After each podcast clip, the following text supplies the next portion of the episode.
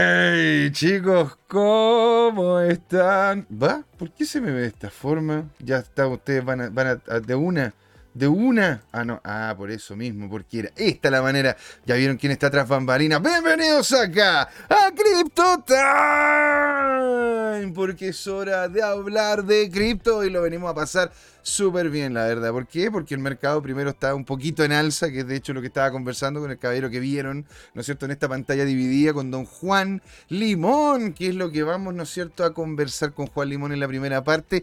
Temas de seguridad, señoras y señores, temas que a ustedes les importa. Si ustedes se vincularon al mundo cripto, saben de que nosotros, la verdad, tendemos a tener una, una cercanía muy grande con el tema de la privacidad. ¿Dónde están mis datos? ¿Qué es lo que ocurre? ¿Sabe la gente, ¿no es cierto?, cuánto tengo, dónde lo tengo? Y por qué lo tengo, todas esas cosas de seguridad, ¿sí? Vamos a estarla conversando en la primera parte con don Juan Limón también, ¿verdad? Un poco porque la gente lo está pidiendo, saber el estado del arte de la industria, es decir, vamos a hablar, ¿no es cierto?, de qué pasa con la gente que se conectó, ponte con su wallet a BlockFi, si hay cierto nivel de información ahí, qué pasa, qué pasa, ¿no es cierto?, si es que tú conectas tu wallet a, una, a un DeFi, ¿te pueden ellos, ¿no es cierto?, quitar la plata? ¿Hay alguien observando detrás de esa cortina de, anonimidad.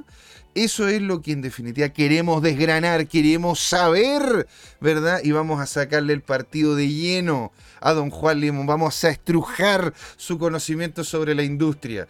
Seguido a eso, en la segunda patita vamos a estar conversando sobre noticia, análisis y todo lo que también se comentó en la primera, pero con un grande señor, con Don Jorge Gatica, señor. Así que maravilloso tenerlos acá y darles las gracias de lleno y de todo corazón a nuestros nuevos suscriptores que han llegado de a poquito, ¿no es cierto? Han llegado de lleno a lo que es nuestro canal. Amelia, Amelia Tisca, un gran abrazo para ti, ¿no es cierto? Rodrigo Guajardo, Diego Vera, Ciro Escaf, eh, Escarate, Ciro Escárate, ¿sí? Y Kleiber Alberto Borges, ¿verdad? Les mandamos un gran saludo, ¿verdad? Un abrazo descentralizado digitales para ustedes. Y sin más preámbulos, porque la verdad que quiero meterme en el tema de la seguridad, ver el estado del arte, ¿no es cierto?, de la industria y todo, nos vamos a ir con don Juan Limón dándole un saludo también a R. Sangüesa G, que nos está hablando en el chat. Ábrenos en el chat todo lo que nos hablan lo vamos a comentar, lo vamos a decir, nos vamos a reír, vamos a acotar. Esto es el programa de todos nosotros. Este es el programa de las criptos, Crypto Time, porque es hora de hablar, señores, de criptos. ¿eh? Ahí nos vemos un ratito.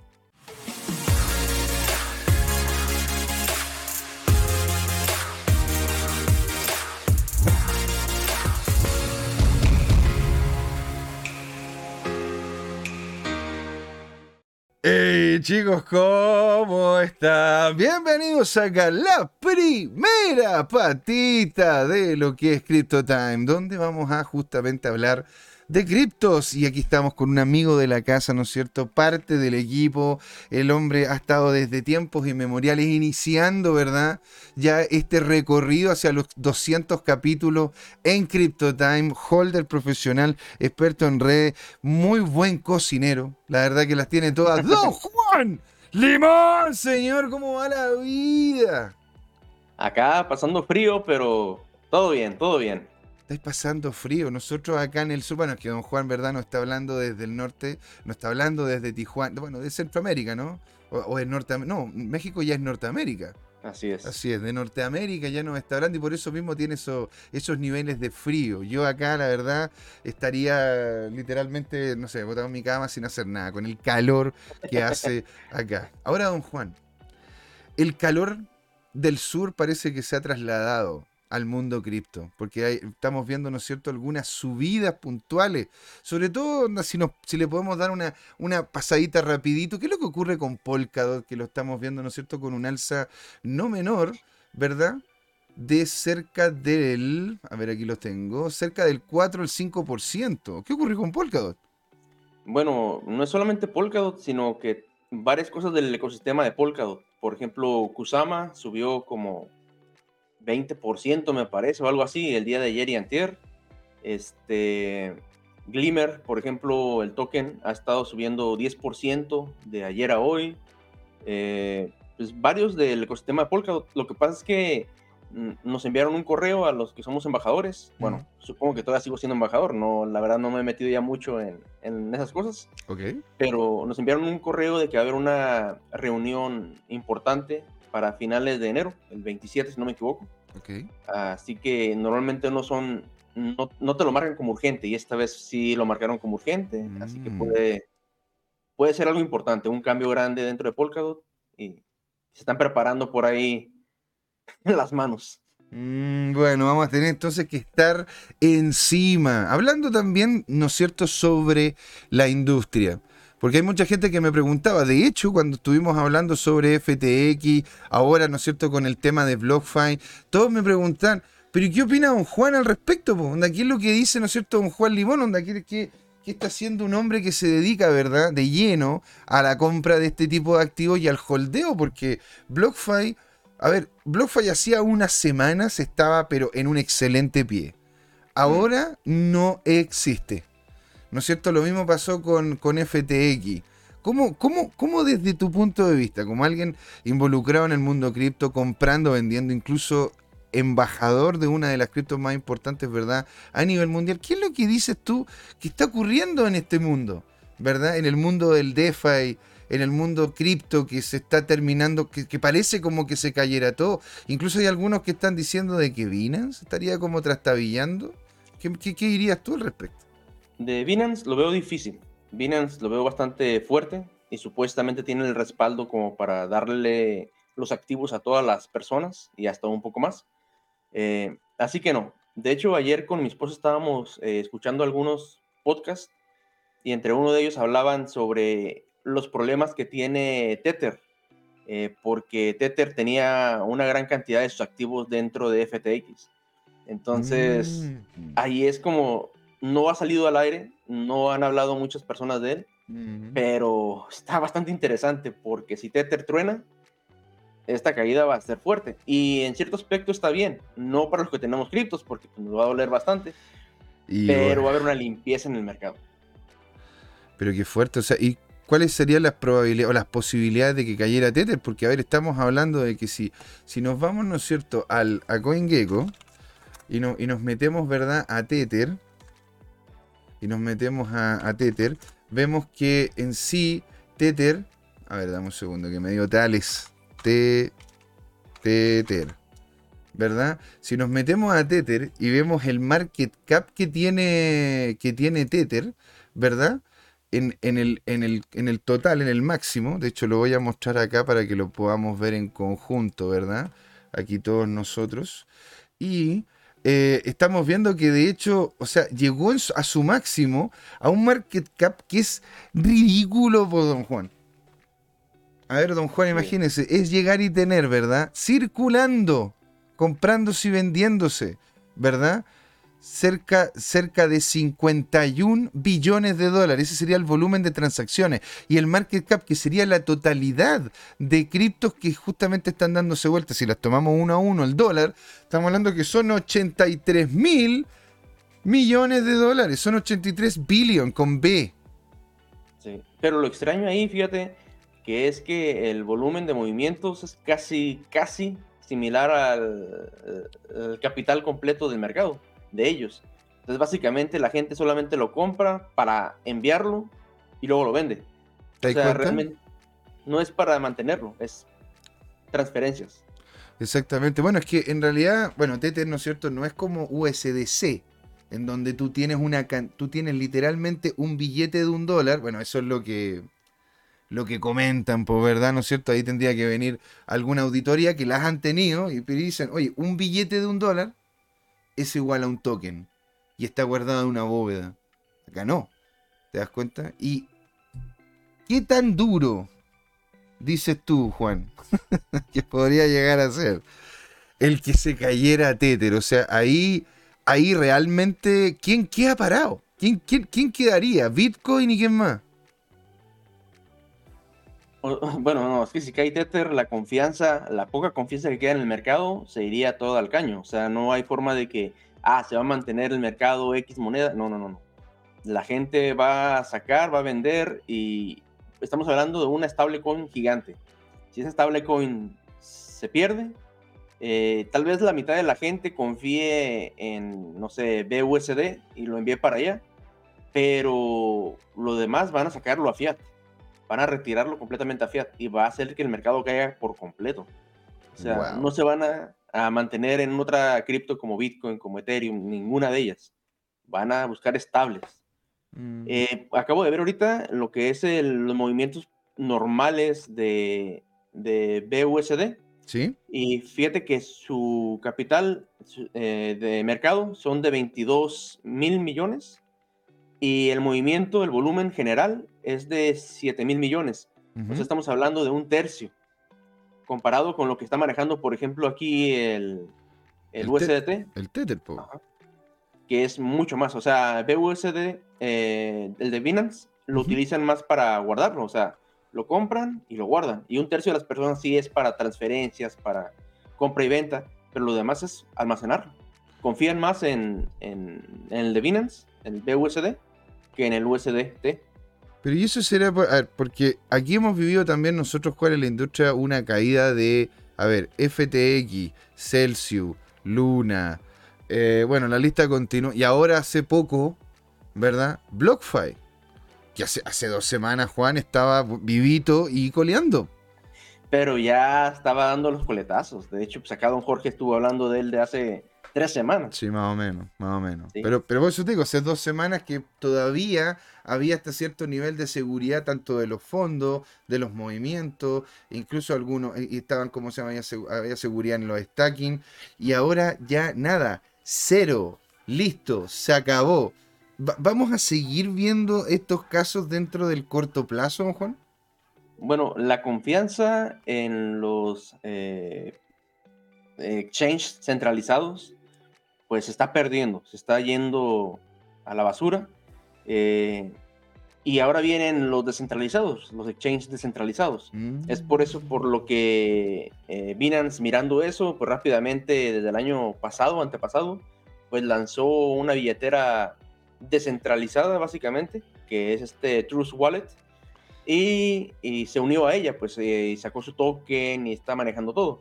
Eh, estamos viendo, por ejemplo, que Trust Wallet tiene su propio token y que el tener un, un token propio es un peligro también. Si eso es lo que pasó en FTX, tener un token propio es un peligro completo.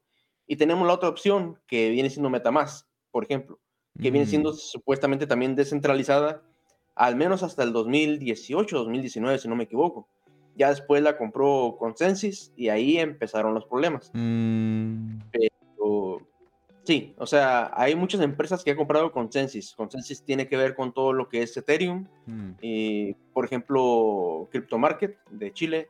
Eh, pues básicamente creo que accionistas o gran parte de ellos son por parte de Consensus. Consensus fue los primeros que lo apoyaron porque fueron los que tenían este Ethereum, el primer mercado de Ethereum en Latinoamérica, si no me equivoco. Entonces, no, no, Consensus se ha metido en todo. Es una empresa gigantesca y pues mete las narices en todas partes, ¿no? Bueno, es que tenían también, tienen, ¿cómo se llama? el capital para hacerlo y, y, son el brazo, ¿verdad? Corporativo de lo que es la Ethereum Foundation. La verdad que yo, bueno, yo conocí a varios de los que estaban ahí, André, el mismo Patricio y otros más, y la verdad que se movían mucho dentro del ecosistema nacional. ¿Sí? Hasta que, hasta que, bueno, pasó lo que pasó por ahí por el 2018, ¿verdad? Que algo, algo ocurrió el 2018, una pequeña caída. y, de ahí, como se llama, problemas, problemas como se llama, empezaron a ocurrir. Ahora, don Juan, entremos de lleno, ¿verdad? A lo que nos compete. Porque estas empresas, ¿verdad? Como FTX, como Crypto.com, como... Eh, como también en una de esas, hasta el mismo BlockFi, eh, Exchange varios y otras páginas web, que no necesariamente tienen que ser Exchange, pueden ser dApps y otras más, nos piden que conectemos nuestra wallet.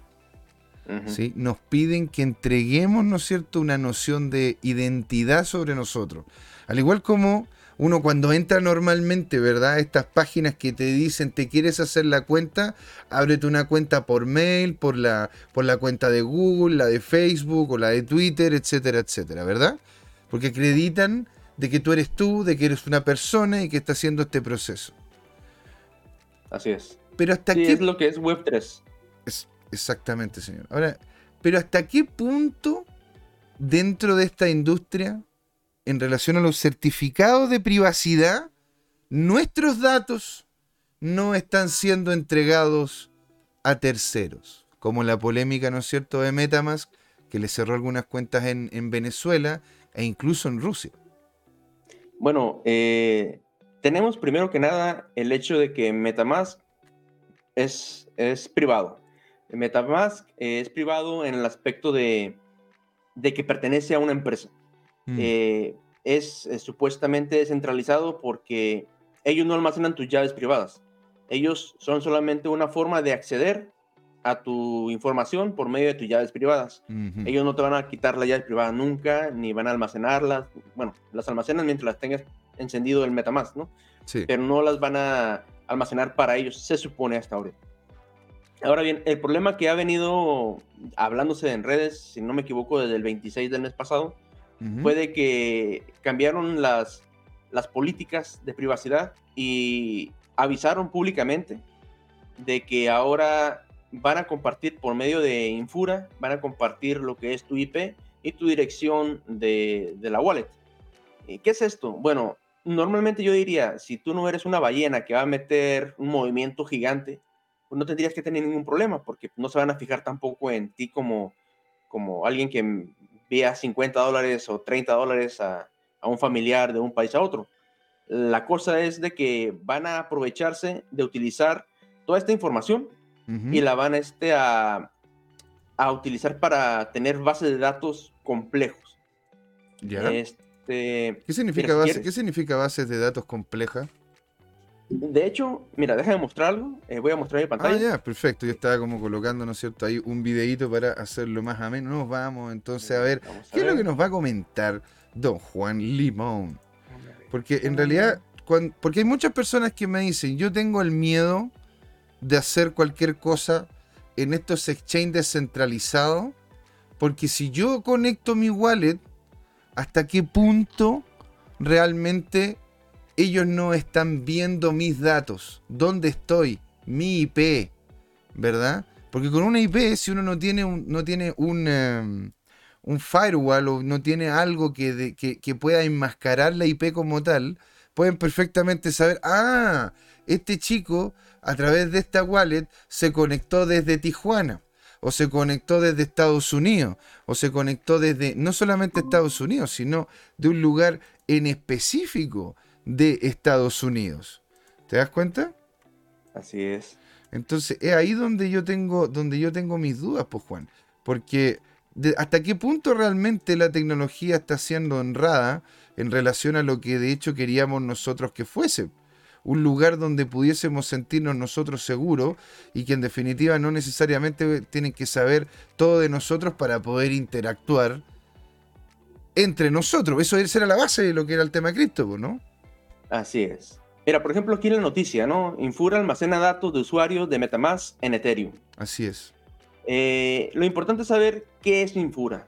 Infura, bueno, viene siendo un proveedor eh, de RPC ¿Ya? de defecto que es por parte de Consensus hacia lo que es Metamask. O sea, eh, Consensus es dueño de lo que es Metamask y de lo que viene siendo Infura. Así de simple. ¿Y qué significa esto? Bueno, que ellos van a decir, es como si yo tuviera, no sé, si yo tuviera vendiendo agua en Claro. mi colonia y yo les dijera, miren, yo les vendo agua, este, pero todo el agua va a salir por ese tubo.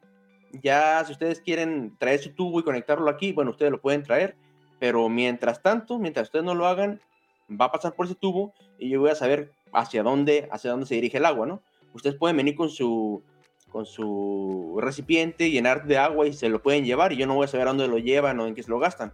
Claro. Pero si ustedes absorben el agua por medio de los tubos, que es infura básicamente, pues yo voy a saber hacia dónde lo llevan, cuánto gastan, en qué lo gastan, etcétera, ¿no?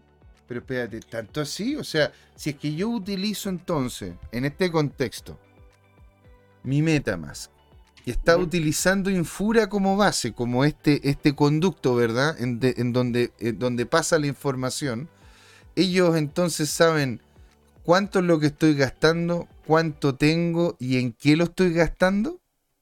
Deberían de poder hacerlo. Pero ¿saben quién soy yo? Porque podrían, porque tú ahora estamos viendo, ¿no es cierto? No sé, ahí tenéis la cuenta número uno, ¿no es cierto? Que tenéis 0.0 Glimmer, ¿verdad? Ok, e, esta cuenta, eh, poniéndolo claro, es la que uso para hacer videos, así que no, no es mi cuenta principal, no Ah, tengo ok. dinero aquí, no tengo nada. Eso, eso siempre es bueno. sí, sí, sí, sí. Pero lo único que falta es que, hablando de seguridad, y bueno, demuestro mi wallet en vivo y en directo. dale, dale. Y, y bueno, ah, vamos primero que nada por lo que es Metamask. Metamask es una billetera online.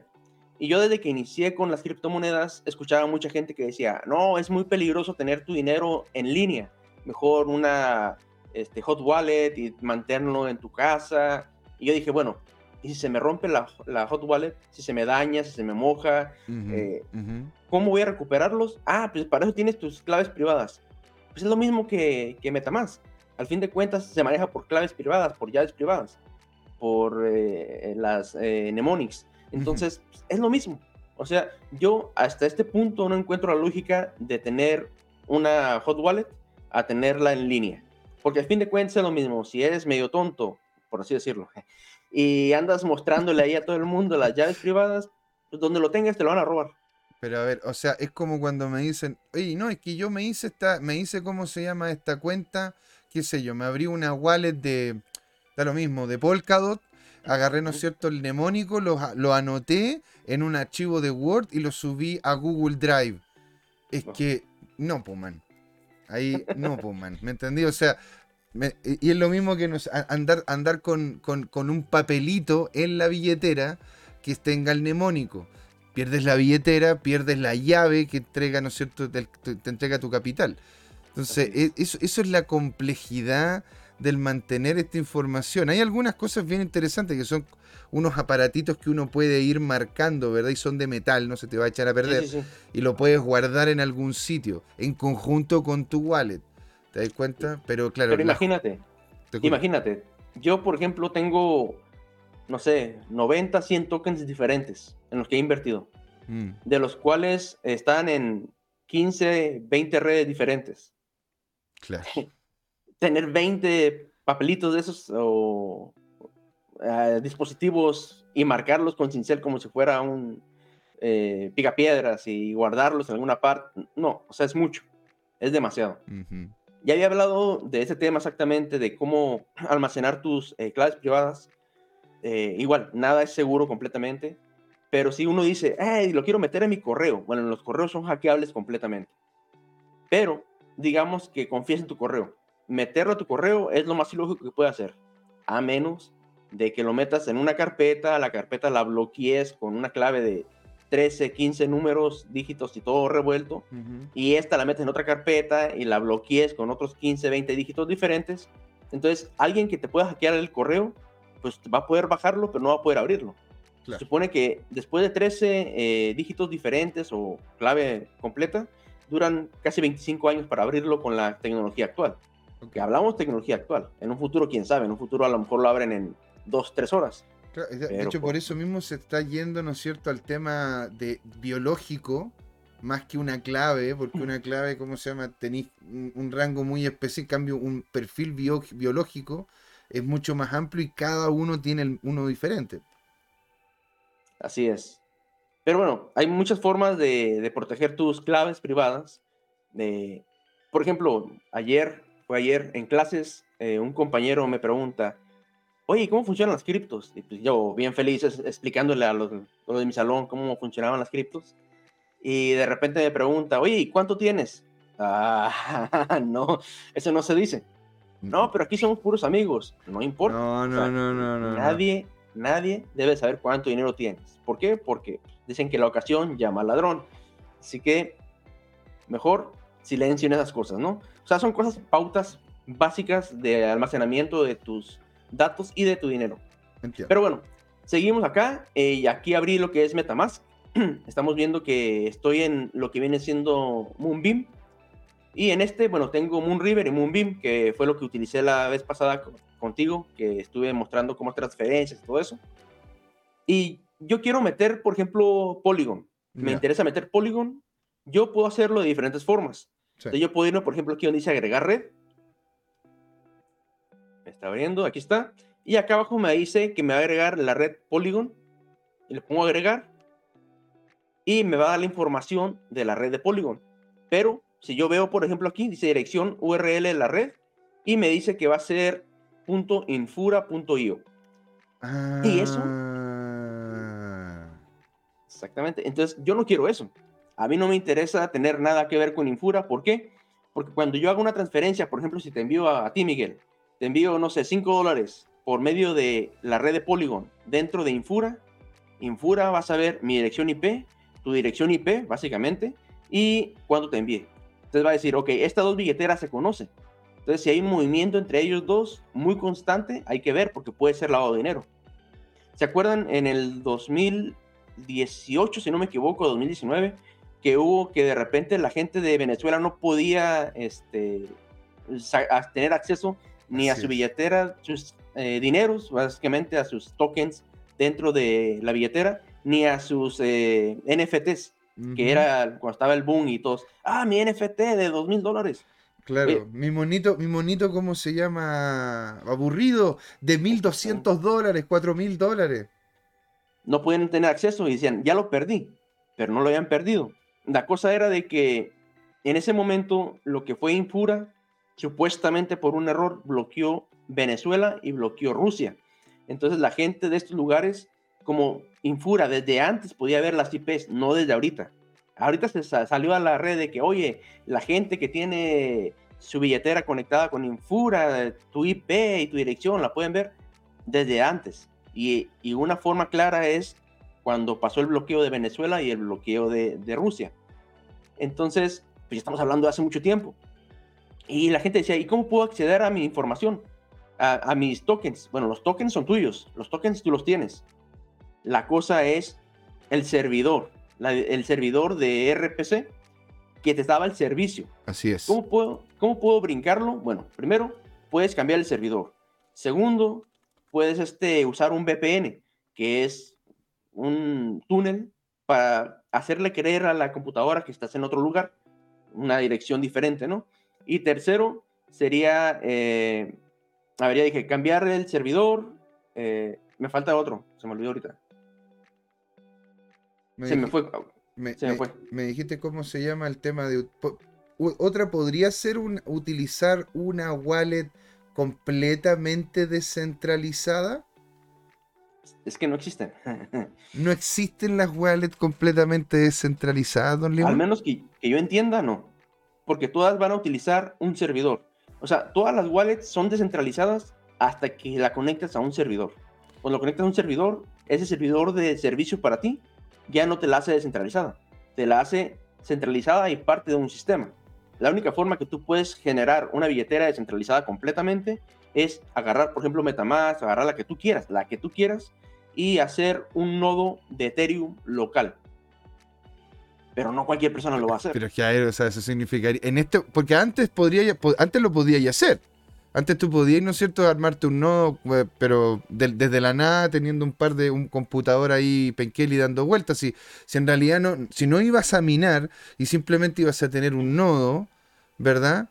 Este, no era necesaria una alta, una, alta capacidad técnica. Ahora, en este momento, si es que uno quisiera tener un nodo de Ethereum, tiene que pagar 32 Ether y tener una capacidad no menor de procesamiento y una conexión a internet que no se caiga. Entonces, a ver, me estás colocando en una situación bastante compleja, por Limón.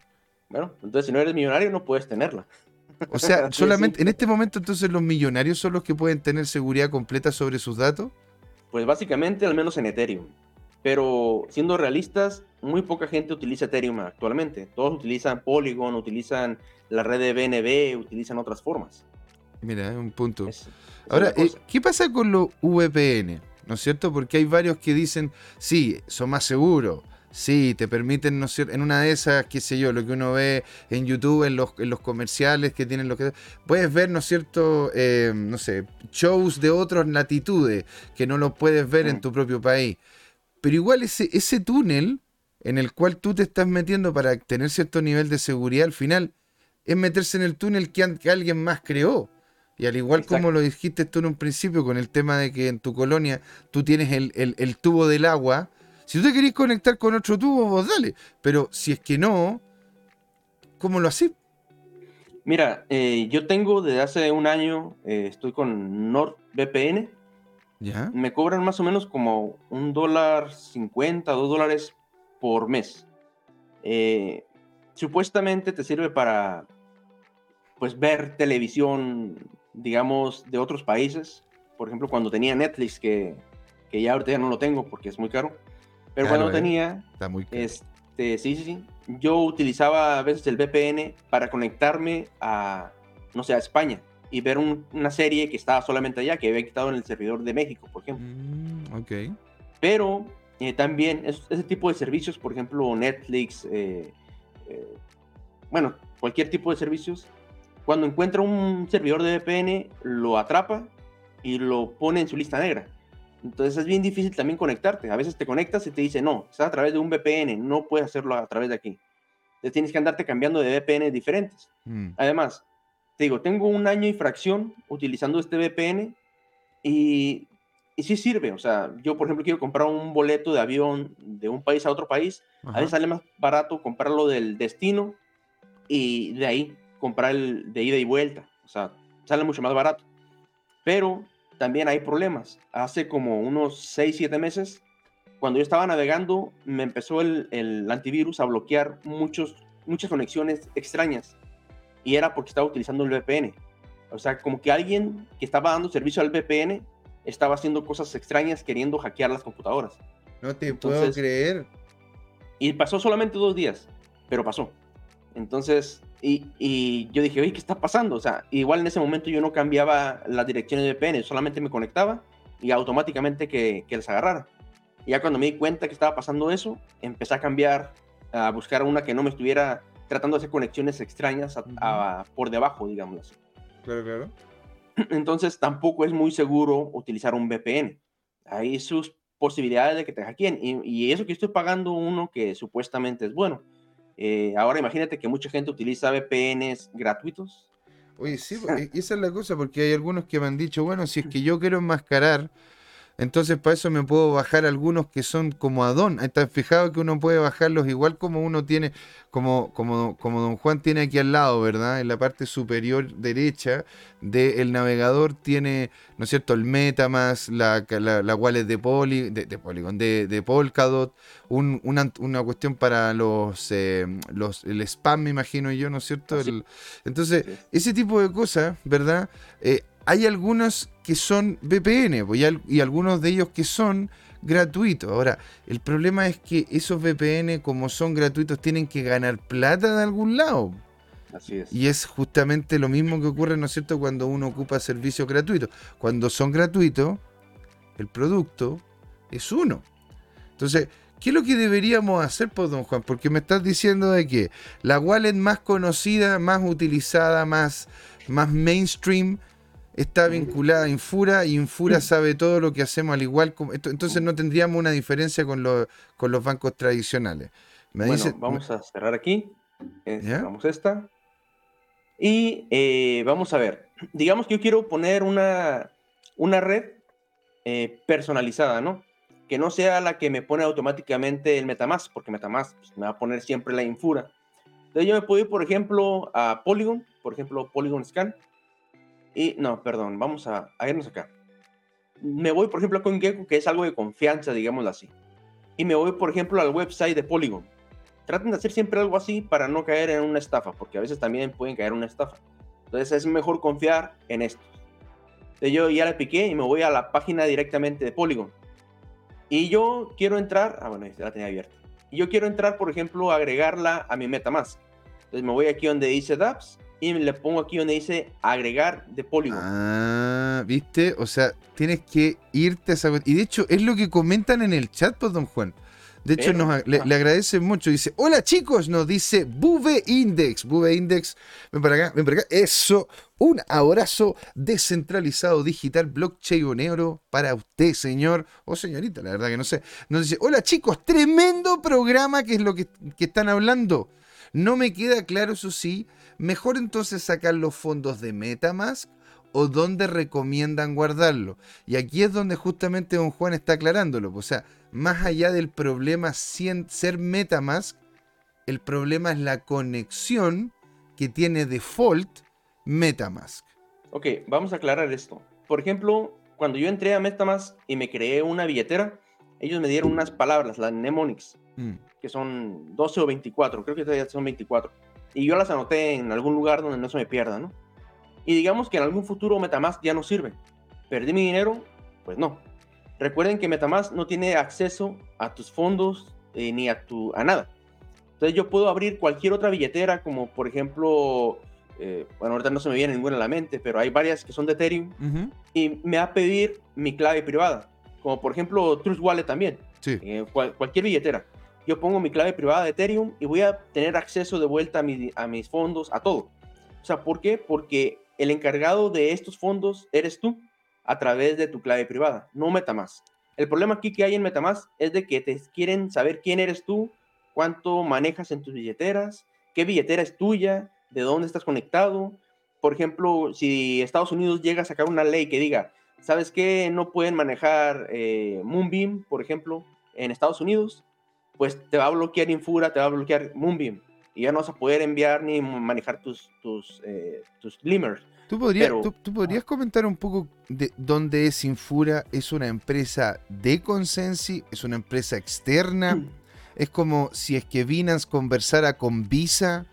como dos empresas separadas? ¿Cómo es el tema y cuál es la relación? Porque, claro, acabas de decir, ¿no es cierto?, la legislación americana. Entonces, Infura está en Estados Unidos como empresa. Eh, no sé dónde está Infura. Eh, según la noticia que estábamos viendo hace rato, Infura es de Consensus. Ah, solamente se queda de Consensus. Así que no sé si lo hicieron ellos o lo compraron, porque pues, igual compran todo. Pero pues sí. Entonces, bueno. Entiendo, entiendo, entiendo. Digamos, estoy aquí y yo digo, ok, ya voy a confiar en Polygon Technology y voy a acceder y voy a agregarlo. Aquí está. Pero al agregarlo me dice, Mainnet Infura. Y así como que, oh, no, espera. O sea, no lo estamos viendo ahora, pero, pero claro, o sea. Eh, ah, eh, ok, ok. No lo estamos viendo ahora, pero claro, te aparece, ¿verdad? Ahí como el, el, el... Y no apareció. A ver. No, no, no aparece. Pero no aparece. Déjame ver si entra de vuelta. No, me la pone flotante. Claro, te la pone. Pero bueno, me dice lo mismo, que es Infura. Y así como que no quiero Infura ok, cierro esto, ya vi que esta página no me funcionó, pues me voy a la vieja y confiable, ¿no? Google. A la Google, ¿ya? Le pongo Matic RPC. O, no sé, si quieren, por ejemplo, decir BNB RPC, o, depende de la red que ustedes quieran meterle, ¿Qué la es, ponen. ¿Qué es RPC? Y lo tenía ahorita y se me olvidó. Eh, se me olvidó. Pero es como el servidor que te da este, el, servicio, básicamente. Si alguien por ahí se acuerda, porque se me olvidó completamente qué, es, qué significa RPC. Pero bueno, lo, entonces lo, revisamos inmediatamente, ¿no es cierto? que se llama Remote Procedural Call Service. que es como una llamada procedural remota del servidor. Es literalmente la conversación que tiene la wallet con el servidor principal de la red blockchain a la cual te se quiere conectar. Básicamente es el tubo de agua con el que jalas el agua para bañarte. Amén. Exactamente, señor. Y bueno, yo busco, eh, no lo voy a abrir porque ya igual ya lo revisé, pero por ejemplo QuickSwap, que es un exchange eh, descentralizado de lo que es Matic, tiene también lo que viene siendo eh, la dirección RPC para conectarla, pero resulta que también viene siendo de, de la infame, ¿no? De la infame, sí. La infame. Y, y, me voy a Wiki, a una que ya está medio olvidada. Entro a Wiki, que me viene siendo la información de Polygon, y aquí me aparece Polygon Scan, que es algo que no he revisado. Digo, ah, Polygon Scan. Ah. Entro a Polygon Scan porque igual que, igual que Etherscan, que Bitcoin Scan, que incluso, eh, ¿cómo se llama? De la, el scan que tiene eh, Binance sobre su propia blockchain, es más que nada lugares donde se revisan lo que está hasta ahí en, vista los bloques que se crean, las validaciones es. que hay, las transacciones que hay dentro de la blockchain, etcétera. Entonces, aquí me voy a agregar la red de Polygon y esperando que ya no me salga Infura. ¿Ya? Y bueno, no, no- se puede ver porque no lo está mostrando, pero me aparece que la dirección URL de la red va a ser https eh, polygon slash eh, rpc.com. Listo. Entonces ya la pruebo, ya cambio de red y ya te la voy a mostrar. Entonces ya logré instalar una red. Vamos a ver aquí. Ahí está, Polygon. Ya estoy en la red Polygon. Ah, Bueno, aquí tenía dos Matic. Esto, ok, aquí están viendo también, por ejemplo, que yo en momentos anteriores me envié eh, Matics a esta cuenta y la borré. Ujú. Pero no significa que haya borrado mis dos Matics. Significa que borré la dirección de acceso, pero los dos Matics estaban en mi billetera. Claro. ¿ok? Entonces, es algo importante, porque a veces dicen, oye, y si me voy a otra computadora y pongo mis claves, voy a recuperar mi dinero, lo vas a recuperar porque está en tu billetera, Claro. ¿ok? Es como, Entonces- es como el mail, ¿no es cierto? O sea, tú puedes abrir tu mail en diferentes computadores, el cerrar, ¿no es cierto?, el navegador, o incluso cerrar sesión en el navegador, eso no significa de que tú hayas perdido todos tus mails, ¿verdad? Así es. Sino que simplemente lo puedes abrir en otro sitio. Oye, muy, muy interesante, señor. ¿Cómo- Y- ya- de- por favor, continúa. Ok, y ya tengo esto aquí, pero yo digo, ¿y cómo sé si estoy dentro de Infura o todavía no? No sé. Entonces me voy aquí a este logotipo de la, de la billetera, ¿Ya? le presiono aquí y me voy a configuración. Y me voy a donde dice redes. ¿Ya? Ahí está, redes. A redes. Y ahí te sale. Y le, y le pico, por ejemplo, en la que dice Polygon, para que me abra esto. A mí me importa que me abra esta página. Y aquí me va a decir, el RPC. Ah. aquí yo puedo ver si tengo el Infura o no tengo el Infura. Qué fuerte. ¿Y, cómo es que te intentan de a poco decir de que en realidad cualquiera de las conexiones que tengan, ¿no es cierto?, con esas otras cripto a través de Metamax, no importa de que diga Infura al final, si al final lo que importa es que hagáis las transacciones, pero es que saben qué transacciones estamos haciendo.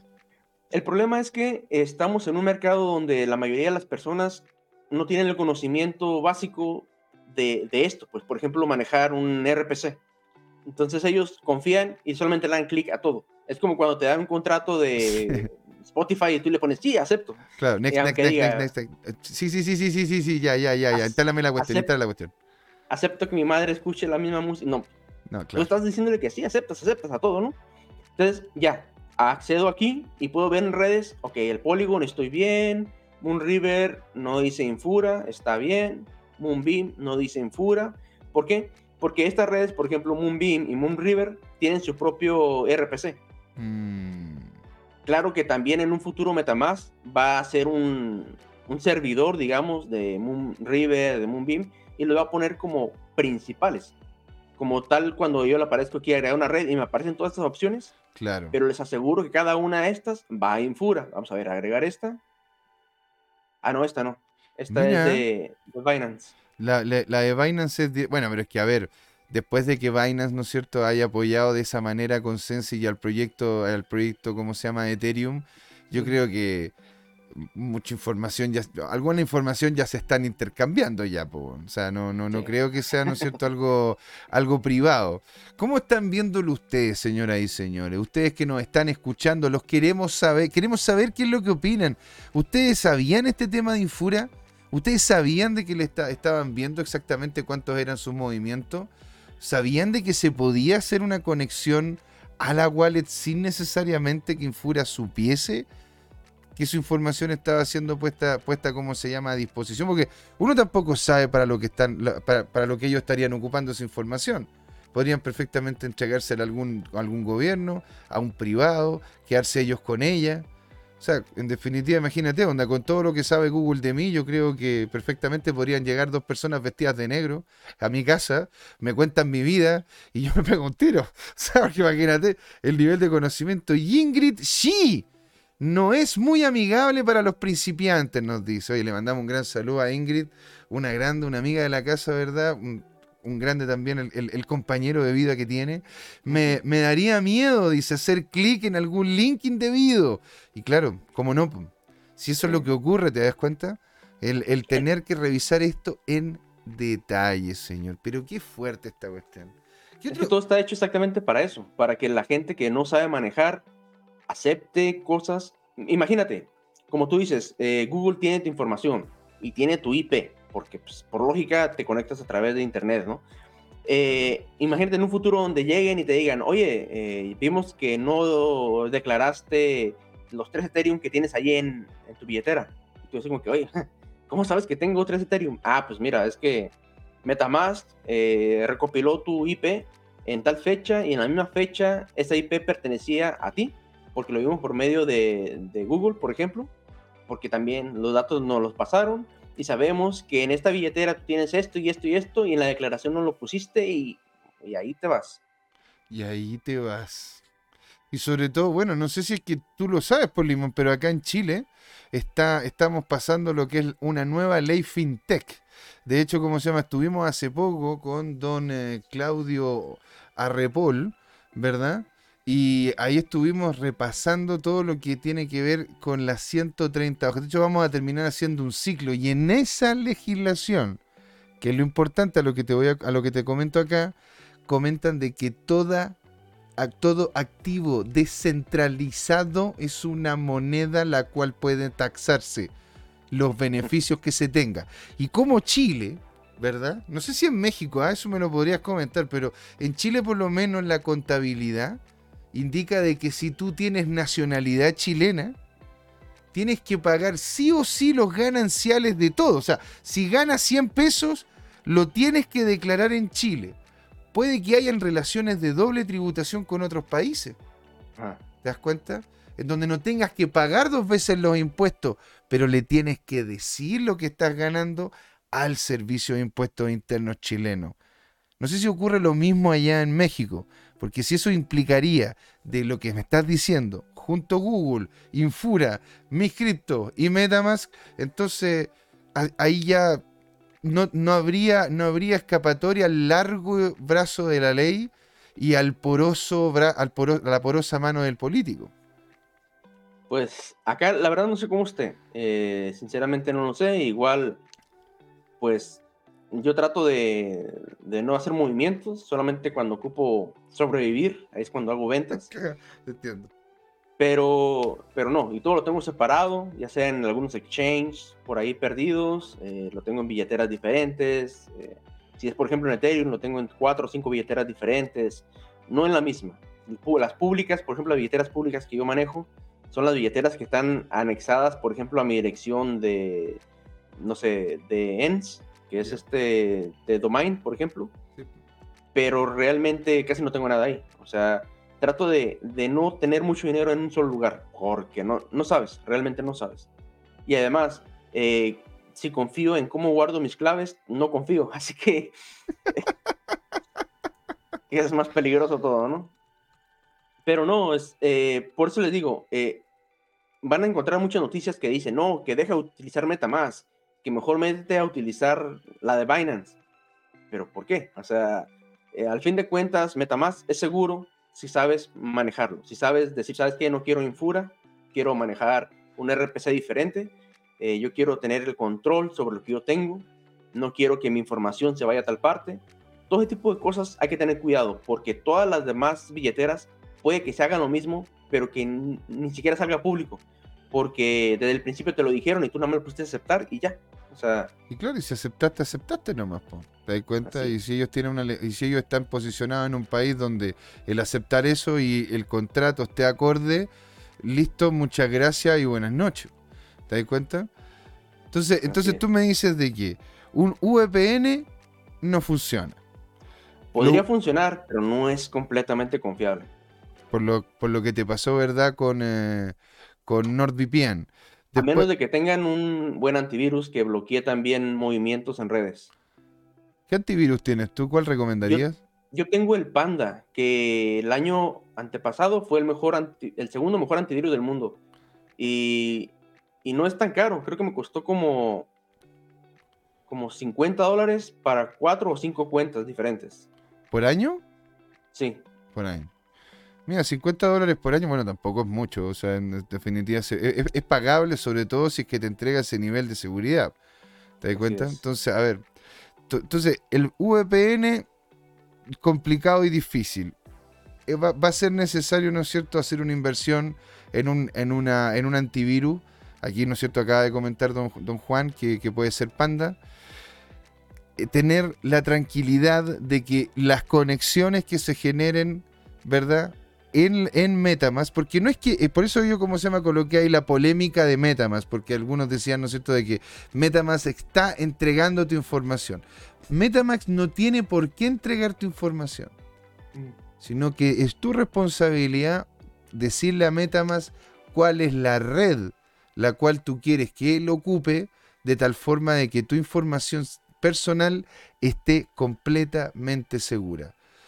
Y, por último, oh. también la ah. conexión con la wallet que sea en una cuenta puntual. Porque, ¿qué, hacemos nosotros, cuando tú, con las conexiones a los DeFi, a los ah, exchange?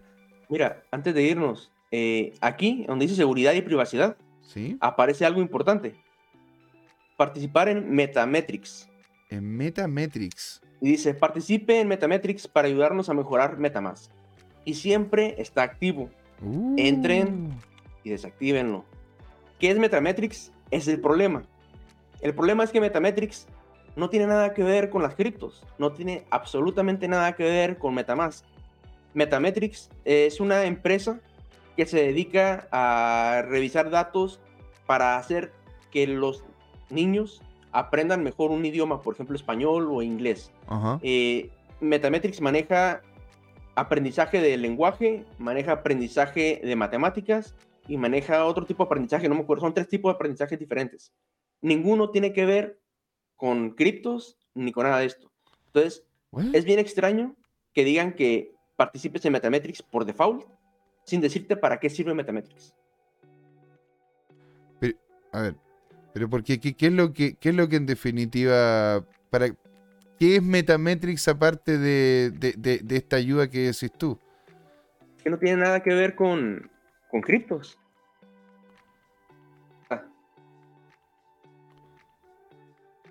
Metametrics, bringing meaning measurement by matching students to resources using a scientific universal scale. Pero no tiene nada que ver. A menos de que exista otro Metametrics que no sea este. Porque yo investigué y no encontré otro más que este. Entonces. Pero Metametrics no será una forma como cool de decirle a decirte cómo se llama de que le estás... métricas... Eso. Podría ser. Porque de esto no tiene nada que ver. Pero es que absolutamente nada, pues señor. Para que aprendas a leer. Eh, y si dice, o sea, la cosa de ellos es que si marcan que ellos recopilan datos para hacer este como estudios y mejorar el, la forma de enseñar. Pero es eso. Qué locura, macho. Dice Bube Index. Bube, ¿dónde nos estás hablando? ¿Quién eres tú? Coméntanos, feliz de saber más de ti y de esta comunidad. Aquí tenemos gente de Lugo, gente de, Tijuana, chilenas en Tijuana. Tenemos también onda, tenemos amigos que están en, Europa, amigos incluso de, África que no, nos han hablado de Estados Unidos. Bube, qué genial tenerte por acá. Coméntanos un poco de ti. Él dice, ¡Shuu! Debe ser chileno. Sí. Debe ser chileno. Dice, yo tengo mis JSON en Drive. Que los saque de ahí. Sácalos, hombre. Pero volando. A, menos de que los tengas bloqueados con como ya dije, con una clave muy, muy fuerte, podría ser. Pero si los tienes así liberados, digamos, nada más como un, un anexo, bórralos. Bórralos ya. Pero es que ya, ya, deja, mira, de, hecho te, permiso a, dejar de vernos. y ve, ve y hace lo que tengas que hacer. Quiero tu seguridad antes de incluso que te, que te ¿cómo se llama? Que nos ve. Seguridad primero. Así que qué mejor que esa cuestión. Bueno, este, don Juan, ¿qué últimas palabras?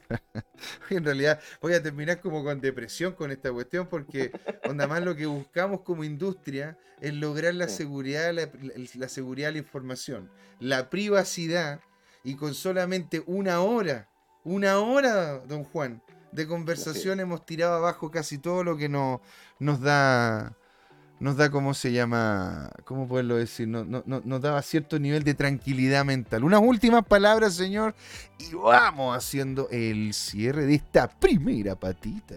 Pues recuerden, no confíen en nada de lo que nadie diga, ni siquiera lo que yo digo. Todo investiguenlo ustedes, siempre, porque uno se puede siempre equivocar. Así es. Eh, investiguen, eh, si la noticia le dicen ya no confíen en Metamask, es porque seguramente hay una red por ahí que está tratando de hacer que te cambies a algo peor. Entonces, ten cuidado, aprende a manejar tus criptos, aprende a manejar las aplicaciones o apps que manejan criptos y no vas a tener problemas o no deberías de tener problemas. Maravilloso, señor. Qué buenas últimas palabras para ir haciendo el cierre, ¿verdad? De esta primera patita. La segunda vamos a estar, ¿verdad? Con un grande amigo de la casa, mi socio y otras cosas más, ¿verdad?